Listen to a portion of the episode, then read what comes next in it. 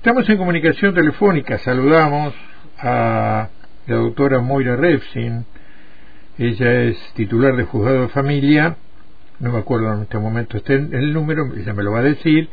Y es este, integrante de la red de mujeres para la justicia. Moira Aldo Massini aquí desde Antena Libre. Buenos días. ¿Qué tal, Aldo? ¿Cómo estás? ¿Cómo están quienes nos escuchan? Este, agrego que ex columnista también del programa no, Por supuesto, sí, sí, sí, durante y todo. docente de la FADEX. Muy bien, muy bien. Moira, eh, bueno, vamos a empezar con, vos integrás, como decíamos, la red de mujeres que, que tiene que ver con la justicia en el país. Eh, con la presentación que se va a realizar, creo que es el jueves, eh, del decálogo por un poder judicial sin violencias, acosos ni discriminaciones por razones de género en las relaciones de trabajo. Eh, estaba leyendo la presentación y, entre otras cosas, expresa que, bueno, hay una necesidad imperiosa de desarrollar y aplicar, y aplicar protocolos de prevención y actuación para erradicar eh, precisamente la violencia, acoso y discriminación por razones de género en espacios de trabajo, este, porque más allá de lo que se ha hablado, se ha hecho, se ha legislado también, son prácticas que lamentablemente, prácticas y conductas que lamentablemente eh, persisten. Háblanos un poquitito, contanos un poquito de este decálogo. Bueno, eh, te comento, en principio esta cuestión de, de, hablar de la necesidad imperiosa de regular esto tiene que ver con que entró en vigor en nuestro país en el mes de febrero ahora eh, el convenio 190 de la OIT que expresamente trata este tema de las problemáticas de la violencia en el ámbito laboral y dentro de las problemáticas de violencia enfatiza las problemáticas de género, digamos, aquellas cuestiones de violencia que tienen como centro o como eje los, los temas de género. Entonces, eso este, va a provocar y ya está provocando eh, digamos, desde que eh, Argentina ratificó, desde que salió primero la convención y al poco tiempo Argentina la ratificó, eh, que dentro del país, en las distintas instituciones públicas, pero también en las privadas, se empiece a ver de qué manera se tiene que eh, recibir las denuncias, dar trámite a las denuncias, digamos, ordenar de alguna manera internamente en las distintas instituciones qué es lo que ocurre cuando una persona está atravesando una situación de violencia, punto número uno, y punto número dos, que sería una consecuencia de la realización de una denuncia en base a estas, eh, a estas situaciones de violencia vividas. Eh, entonces eso está obligando a distintos organismos. El Poder Judicial de la provincia de Río Negro fue el primero en el país que dispuso un, protocolo, pero lo cierto es que hay muy pocos en todo tipo de instituciones. Hay muy pocos que están vigentes en el, eh, en el país. Entonces, desde la, la red, lo que nos pareció es que era importante generar una especie de, no es un modelo de protocolo, sino unos lineamientos como para dar ideas a aquellas instituciones que estén trabajando la elaboración de protocolos que tomen en cuenta las, este, los lineamientos que, les vamos a, digamos, que estamos dando en este decálogo. Eh, está pensado en especial para el Poder Judicial, que es lo que conocemos, las personas que trabajamos eh, acá, hemos trabajado también con gente de la OIT y una de las cosas que hablábamos era de esta particularidad que tiene, bueno, cada organización tiene sus propias particularidades, el Poder Judicial tiene las suyas propias, entonces son las que nos incumben a nosotras como personas que trabajamos en organismos judiciales, eh, y tenemos esa referencia de esas particularidades que son algunas de las cosas que volcamos. Entonces, hay algunas cosas que son más aplicables al Poder Judicial y hay otras cuestiones que indicamos que son aplicables a cualquier tipo de, institución. Eh, y es como dar una herramienta para algo que para muchas instituciones es todavía un tema ajeno, que no lo han trabajado, y eh, para llevar adelante este trabajo lo que hicimos fue hacer un relevamiento de todos los protocolos que conocíamos dentro del, del país, incluso, por ejemplo, los del ámbito universitario, como es en el caso de la FADEX, que hay un protocolo, los protocolos que conocíamos similares en, en el exterior, principalmente de México y, y de España, que hay protocolos que digamos que, que ya están en, eh, en vigencia ya se están utilizando entonces también íbamos recolectando alguna información que teníamos sobre eh, algunos defectos que tenía quizás la implementación o beneficios que tenía cierta implementación de algunos lugares que teníamos alguna información. Y eh, eso nos sirvió como para bueno ir recopilando a través de esta, digamos, de estos datos teóricos, digamos, y también de la, de la experiencia que podíamos ir eh, viendo, eh, qué, qué cosas nos parecían que era como, como beneficiosas para llegar a buen puerto con este tema de las denuncias, ¿no? De, este, como al hablar de denuncias hay que hablar de, situaciones previas también a la existencia de las denuncias, porque muchas veces se llega a la denuncia, muchas veces no, siempre se llega a las denuncias después de un tiempo de estar padeciendo este tipo de, situaciones, entonces lo que hay que intentar es que estas situaciones directamente no existan como para llegar a las denuncias. Ese sería como el ideal para que las denuncias no existieran y este, también obviamente tener en cuenta que realmente no existan estas situaciones y no que la gente no denuncie o por temor o por eh, no sé, por lo que fuera o porque todavía no se sienten condiciones ni nada, sino que existan también que los ambientes sean propicios para generarle a la persona que es víctima de situaciones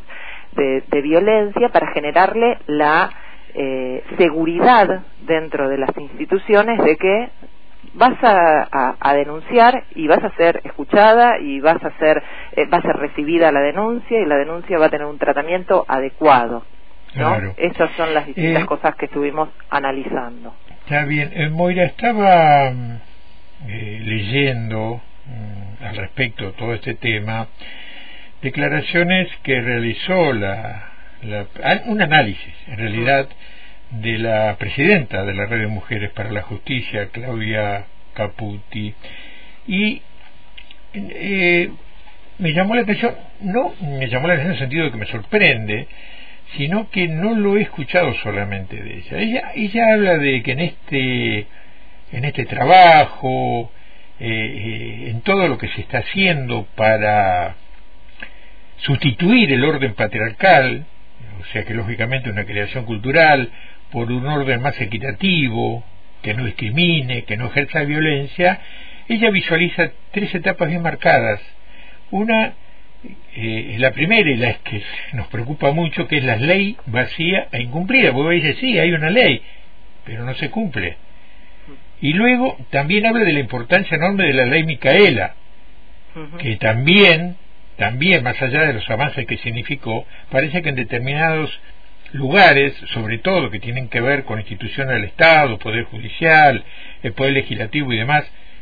se hacen cursos, pero no se ve demasiado en la práctica que se lleven eh, a cabo las pautas que establece la ley Micaela, y por otro lado, este, esta cuestión de que los protocolos que fallan, y por qué fallan. Eh, ¿Vos cómo ves esta cuestión? Eh, porque sinceramente se habla mucho, pero uno después en la práctica, porque se conocen circunstancias, incluso ustedes van a hacer en la presentación algunas, o, hablar de algunas cuestiones autorreferenciales, eh, que tienen que ver con violencia hacia la mujer, que son denunciadas, pero que esta misma este, persistencia, en algunos casos que se ha grabado, eh, de posiciones patriarcales, de que tienen que tomar decisión, o esta eh, costumbre absolutamente cuestionable de proteger a determinadas personas de determinados sectores hacen que en definitiva la víctima termina convirtiéndose en victimario o no pueda llegar realmente a una situación donde se contemple eh, lo que está sucediendo. ¿Cómo, cómo, lo ves y cómo lo analizas? Bueno, este, es, este, coincido obviamente con las apreciaciones porque además son cosas que, que dice la doctora Caputi, que aclaro que es camarista eh, de contencioso administrativo federal, de, con asiento de funciones en Capital Federal, eh, y porque son temas, digamos, los que enuncia ella, que son que los trabajamos en forma constante dentro de la red, eh, y bueno, lo que hay es, eh, digamos, hay como un vacío legislativo y eh, lo que más allá del vacío legislativo muchas veces hay la, la intención de aplicar ciertas normas que no tienen en cuenta las particularidades propias que tienen los temas de violencia y además tampoco tienen en cuenta ciertas normas existentes ya desde hace muchos años que el tratamiento de los temas de violencia ha cambiado sustancialmente en las últimas dos décadas, les diríamos, desde eh, la, eh, ¿cómo se llama? La sanción de la Convención de Belém do Pará, que es la Convención de No Violencia contra las Mujeres, que es del año 96, nunca me acuerdo bien los, números, así que le puedo pifiar un poco a veces con los años, eh, y la ley de violencia de género a nivel nación. Así que en estos últimos, te diría, ¿viste? 25 años, más, ni siquiera 20, ha cambiado y muchas veces este vacío legislativo, o más que este vacío legislativo, este que no existen normas internas dentro de las instituciones eh, precisas para trabajar el tema, hace que al buscar qué es lo que se puede aplicar y armar un procedimiento o lo que fuera, se eche mano a cosas que no tienen la actualización de estas otras eh, leyes posteriores, que digamos,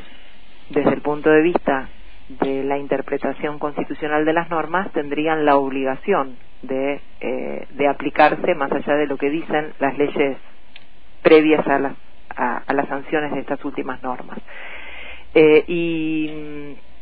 eh, con el tema de la ley eh, Micaela, digamos, esta cuestión de, no saber bien cuáles son las normas aplicables, cuál es el proceso, en todos los ámbitos genera inseguridad, porque tenemos que recordar siempre que el proceso es, un, es parte de un sistema de garantías, digamos, de las garantías de que uno va a tener acceso a la justicia por determinadas vías. Entonces, esta cuestión de tener claros los procesos ayuda a, eh, al acceso a la justicia, a la efectivización de los derechos, etcétera. Si no, no se sabe y uno anda bollando por distintos lugares. Eh, y por el tema de la ley eh, Micaela, uno de los de los temas, bueno, si bien la ley Micaela obviamente que es una, una gran referencia y es una, una gran cosa que hemos tenido en, en Argentina, obviamente que no es suficiente por sí misma y no es suficiente una capacitación de pocas horas para cambiar todo un sistema que de por sí tiene características patriarcales desde, eh, desde varios ámbitos, las, las características patriarcales que tiene. El Poder Judicial, una de las características más este, vinculadas a lo que es el patriarcado es esta cuestión jerárquica, donde eh, quienes están arriba en el plano de la jerarquía, digamos, el la, cuestión de la jerarquía está muy marcada más que en otro tipo de, de ámbitos. Sí, hay un porcentaje, eh, perdóname Moira, muy grande de este, varones dentro de los que tienen el poder de decisiones. Claro, por eso mismo te decía que tenemos esta jerarquía de por sí y si encima a esa jerarquía estructural le sumamos que, o oh casualidad, son hombres los que están ocupando los mayores cargos de jerarquía, eso te da un tinte este, bastante, eh, este, ¿cómo se llama? bastante complejo para las situaciones de las personas que están abajo de por sí y casualmente esas personas que están abajo dentro de esta estructura piramidal somos mayoritariamente mujeres. Entonces esto complica más la, este, la posibilidad de realizar denuncias, de ser escuchadas, etcétera. Entonces por eso decíamos que el sistema eh, judicial tiene ciertas características que son las que tomamos en consideración cuando realizamos el decálogo, pero también mientras hablábamos este, tomábamos en consideración por las experiencias profesionales que teníamos e incluso también por denuncias que hemos tomado conocimientos, eh, que en lo del ámbito universitario también pasan estas cosas, porque bueno, también hay jerarquías entre los distintos cargos docentes. Entonces, es un sistema que, si bien en algunos ámbitos está más,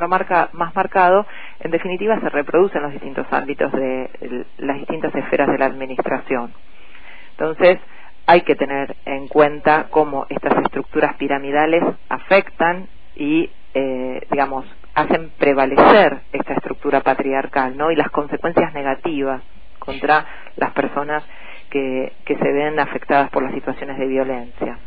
Eso es muy, obviamente que todo esto que estamos hablando y este decálogo que es a nivel nacional, eh, por supuesto que nuestra provincia este, y nuestro poder judicial no es ajeno a todo lo que estás hablando, pero también No, no, no pretendo que, que, nos metemos o entremos en el análisis en lo que tiene que ver con el sistema sindical y todo lo demás, pero vos fíjate la coincidencia que por allí este, el gremio más importante del Poder Judicial aquí en la provincia también es este, dirigido, por no usar otro término, por hombres.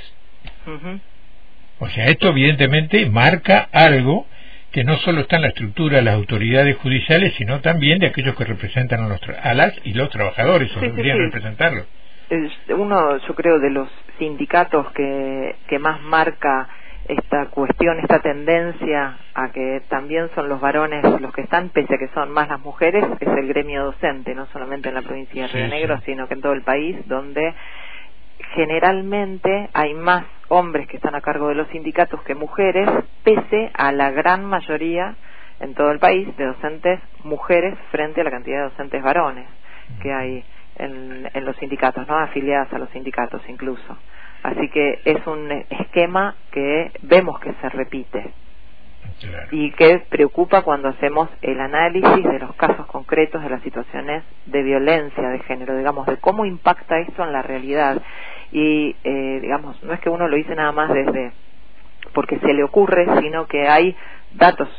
que comprueban la existencia de estas conclusiones a las que llevamos. No es que son opiniones, sino que son consecuencias de distintos tipos de investigaciones, no solamente en Argentina, sino en, otros países también. De hecho, la ONU tiene trabajado, tiene muy trabajado estos, eh, estos temas, donde ponen de resalto estas, estas cuestiones de lo que tiene que ver con las estructuras de los distintos organismos y entidades y cómo esto impacta en las cuestiones de violencia de, género, que perpetúa diferencias entre hombres y mujeres y obviamente las personas que tienen otra diversidad sexual, otra elección de género, este, están más afectadas todavía de lo que estamos las mujeres, ¿no? Este, así que eso también hay que tenerlo en consideración. Muy bien, Moira. Entonces, eh, presentación del decálogo por un Poder Judicial sin violencias, acosos ni discriminaciones por razón de género. Esto va a ser en la, capital federal, ¿cierto? El próximo jueves. en el Colegio Público de Abogados de Capital Federal, el próximo jueves al mediodía, a las 14 horas. Muy bien. Y se puede seguir por el canal de YouTube del Colegio Público de Abogados de Capital Federal. Perfecto, esto va a ser a partir de las 14.30 el próximo jueves. Bueno, vamos a estar difundiendo para los que les interesa la temática, este, puedan seguirlo como vos decís a través del canal oficial de YouTube del es el Colegio Público de Abogados de, Capital Federal. Moira, te agradecemos muchísimo la atención con Antena muchísimas Gracias. Muchísimas gracias a ustedes. Por favor, hasta luego. Bien, el análisis de Moira Repsin, ella jueza de familia, integrante de, la red Mujeres para la Justicia, docente universitaria, analizando eh, el tema de la necesidad imperiosa de desarrollar y aplicar protocolos de prevención y actuación para erradicar eh, las violencias, y acosos y discriminaciones por razones de género de los espacios de trabajo, eh, son prácticas y conductas que persisten, uno los vive a diario, eh, las mujeres lo viven a diario. Eh, creo que el machismo patriarcal no ha retrocedido, lamentablemente. Más allá de las leyes, de los anuncios, de lo que se dice, hay muchas leyes vacías. Está la letra, está el contenido, pero no está la práctica. La ley Micaela ¿Cuántos hay que hacen los cursos por la ley Micaela? ¿Cuánto se aplica dentro de los poderes del Estado? hay, hay, mucho para seguir hablando de esto y lo vamos a hacer, porque hay prácticas y conductas deleznables que aún persisten.